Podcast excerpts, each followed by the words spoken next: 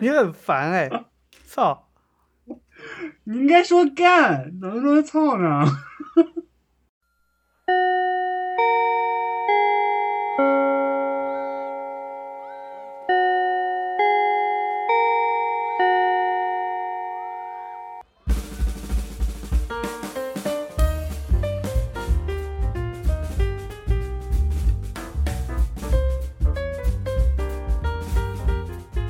？OK，欢迎收听这一期的新闻自由声，我是德文，我是大优。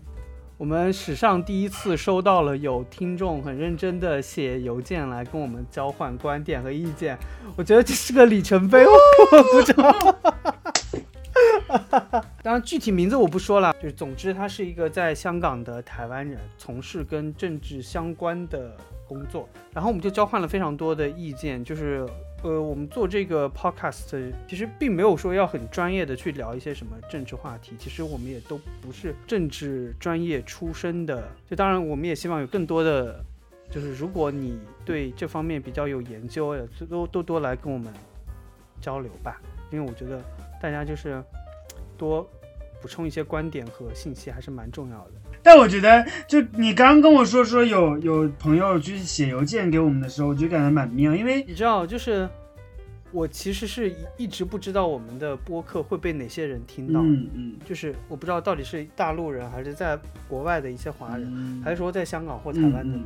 可能当那真的有人来给你写信或者来给你留言的时候，你就会真实的感受到会有人在听你的东西，就是那个感觉还蛮妙的。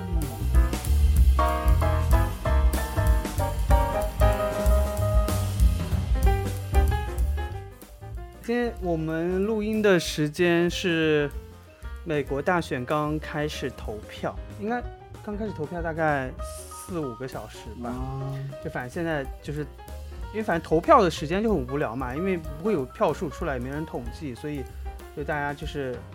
在等嘛。就是现在也没有票开出。投票是很早就能投了吧？就是截止日期是马上都到了。呃，对，就是。之前都是所谓的呃提前投票嘛，就是 early vote，嗯，就是就是会有一些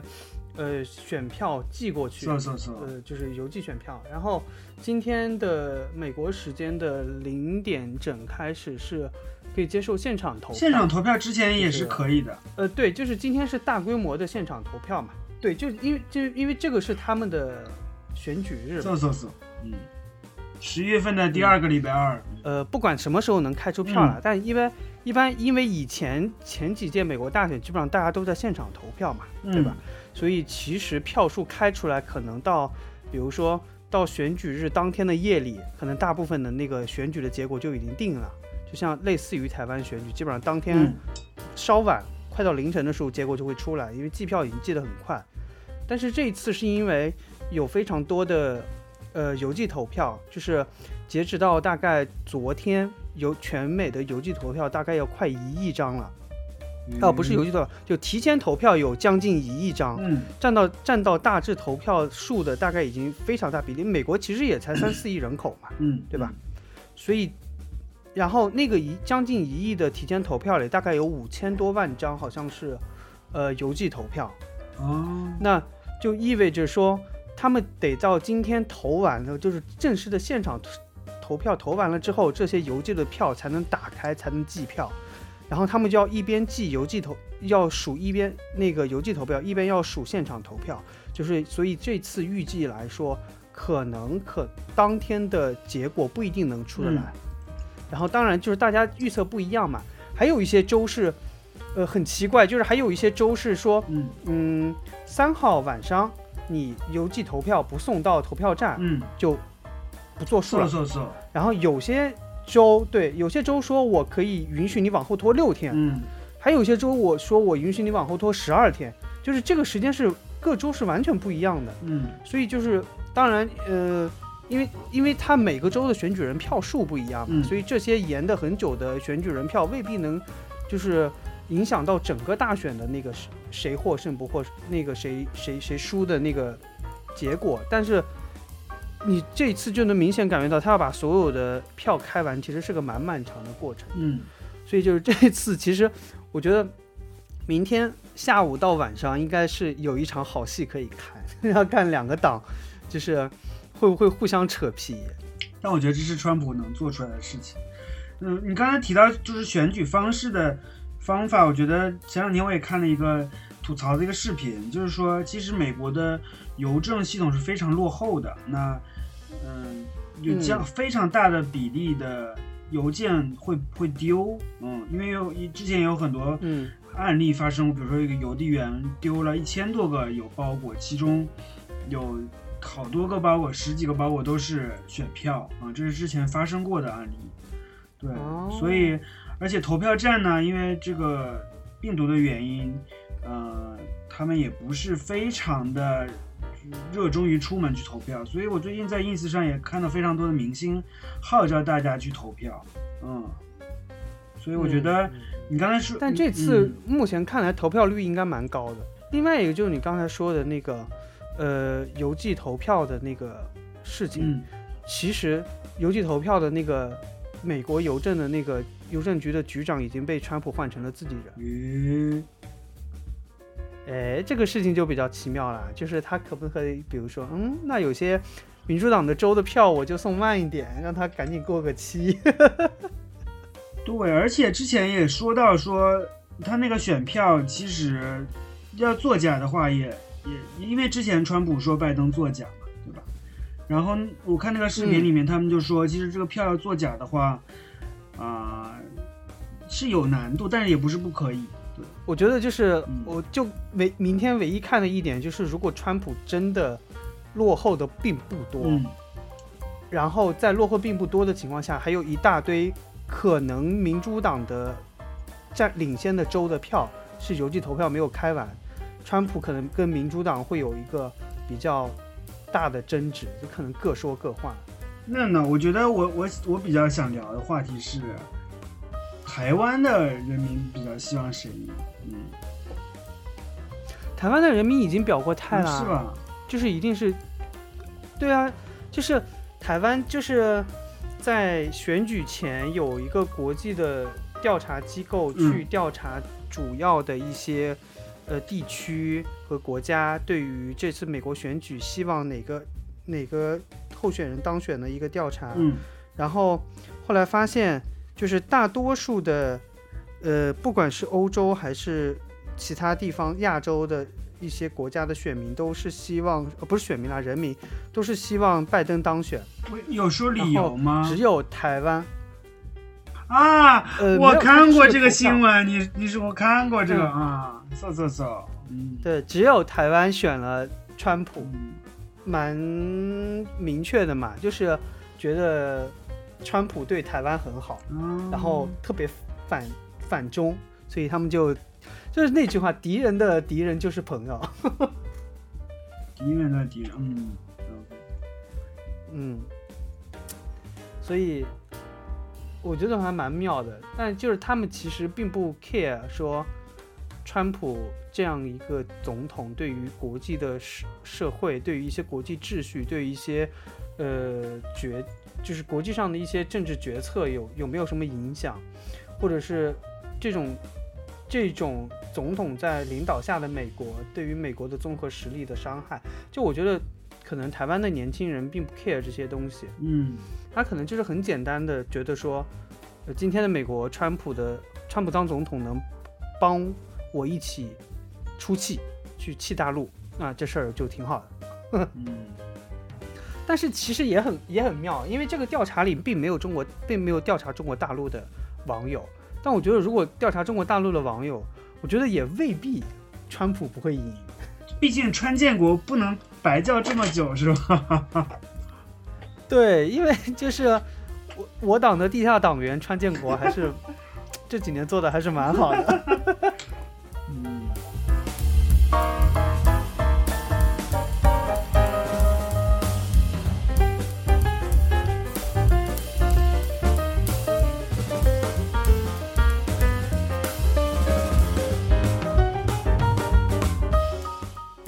我其实没有选谁，因为我觉得不管是谁当选，就是。这个大的趋势并不会变，嗯，就是美国反中或遏制中国的这个整个趋势是不会变的，就不不是说哪个党当选，就是会对中国的政策会有缓和。当然，就是说，因为民主党跟因为民主党跟共和党比起来的话，民主党更就是呃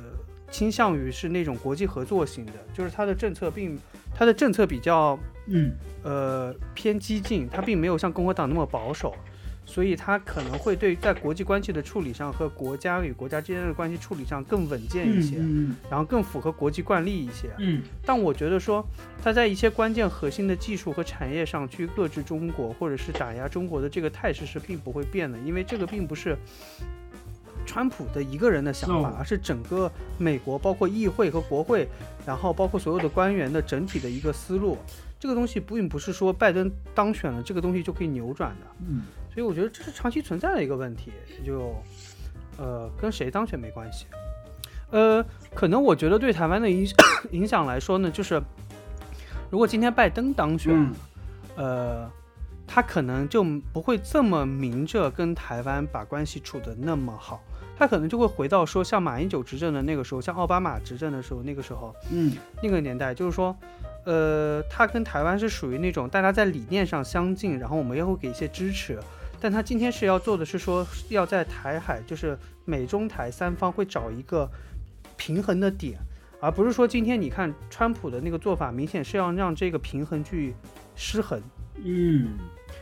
嗯，所以我是觉得说，我其实是抱着一种看呃看热闹，看好戏的心态，就看 对，就看美国能搞出什么事情来。然后，嗯，我觉得大趋势倒不会变啦，因为你看，就是呃，上周蔡英文也突然开了一个，在周末开了一个什么国安会议，然后出来之后，开出来之后，又在那儿强调说，呃。就是政府不会选边站啊，什么要是就是跟不管谁当选都会强化美台关系啊，那明显给自己找后路嘛。嗯，对吧？嗯所以，唉，我是觉得，就是蔡英文现在就做这些事情，感觉在为他之前的那些跟川普打打的火热的那个那些动作在铺一些后路，然后以免民主党上台之后很难跟他再去沟通。对，因为我觉得台湾历史上之前就站边站错了嘛，对吧？嗯，历史上有有一次站边站错了，然后就没有支持的一个总统当选了，然后他们还专门写信去道歉。嗯，我觉得避免历史重演吧。嗯，他们现在这种处理的态势也也比较比较稳妥。嗯。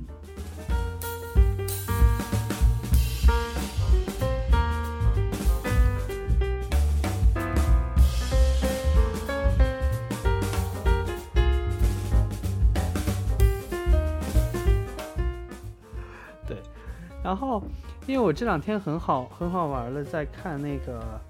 嗯、嗯、那个江启臣嗯，质询各个呃立长官，然后上个月因为嗯因因为莱猪的事情，他在质询苏贞昌的时候，就问他说，你的食安会议到底有多久没开了嗯啊？然后那个当时苏贞昌那边被问懵了，你知道吗？然后，然后，然后后来就是查出来说，石安会议从去年的六月份到现在就是一次都没有开过哎，，是食安还是也就是说他们还是安全石安会议，哦就是因为莱猪是石安石安问题嘛啊，，我以为你在说台南的那件事情。这是两个事情嘛。石安会议是上个月的质询啊，然后那个事情就是说，那你如果连一年多你都不开一个十安的，呃所谓的召集的会议，嗯那你的莱莱克多巴胺的话题你是怎么去讨论，怎么去做的评估，怎么最后确定放他要进来？嗯，就是这个事情，那你就更凸显说这个是你自己的行政决策了，你根本都没有经过什么食安的环评。对啊，突然突然这件事情本来发布的也比较突然嘛，对吧？然后回到这个月，就是因为前两天那个马来西亚的一个女留学生在台湾被杀害，当然这个事情始末就是因为新闻大家都报得很清楚了，就大家都比较伤感。但其实就是在江启臣在前两天在质询那个徐国勇的时候，就问他说：“你的呃治安会议，你你都怎么他们很不爱开会，啊？” 然后徐国勇 说，是因为呃从去年十一月份到现在也就没开了。嗯然后，然后被骂到臭头，然后，呃，后来苏贞昌又自己跑出来说，呃，灭火，说这个是不开是我我同意的，就他的呃命令，嗯意思就是说那个有疫情嘛，然后不该开的会就可以取消的就取消了，然后又被骂到臭头，嗯。说去年十一月份不开，去年十一月份疫情都还没开始呢，嗯。台湾的疫情是一月底爆发才有第一例，你那两个多月你也不开吗？嗯。然后说就算不能在一起开，你难道不能开视频会议吗？嗯。就是我就就发现，就是今天民进党在擦屁股这件事情上找了非常多奇奇怪怪的理由。嗯，我你刚才其实我们在聊的时候，就我我又有觉得说这件事情跟这个阴谋论没有关系，嗯，因为呃七呃七月份对吧？十九个这个台南的嗯警察局的官员，因为呃内部的一些行政的问题被撤换了，嗯，然后你你刚才查到说九月份又撤换了一批，那人次上三十多个人次的调动。会不会影响了台南的治安，或者说会不会为这个事情发生的几率增添了很大的可能性？嗯嗯然后这是不是一场政治操弄？嗯，我觉得都可以去去去挖一挖。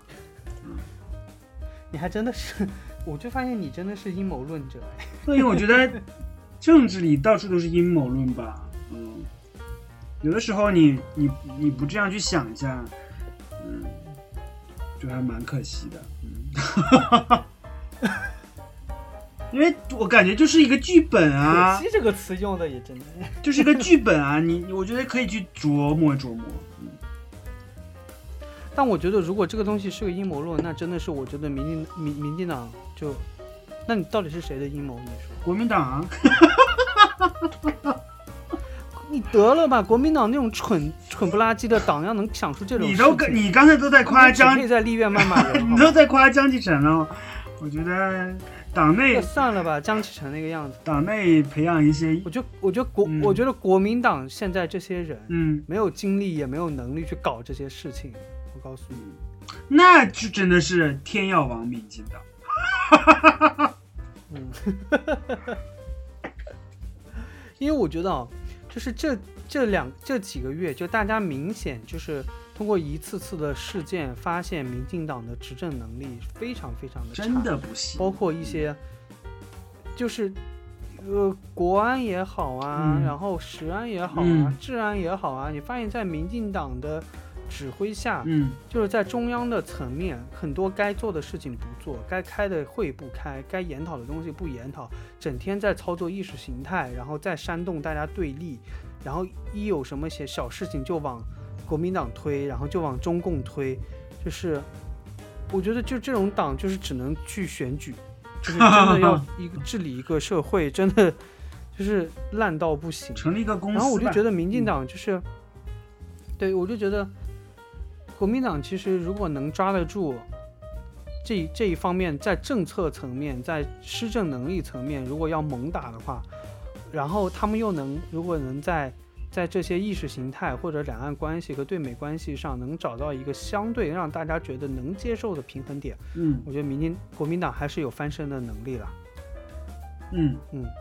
但是你就，嗯，指不准，就是一到选举的时候，就是民进党一开始煽动大家的仇中情绪的时候，大家就已经忘掉这些执政能力差的事情。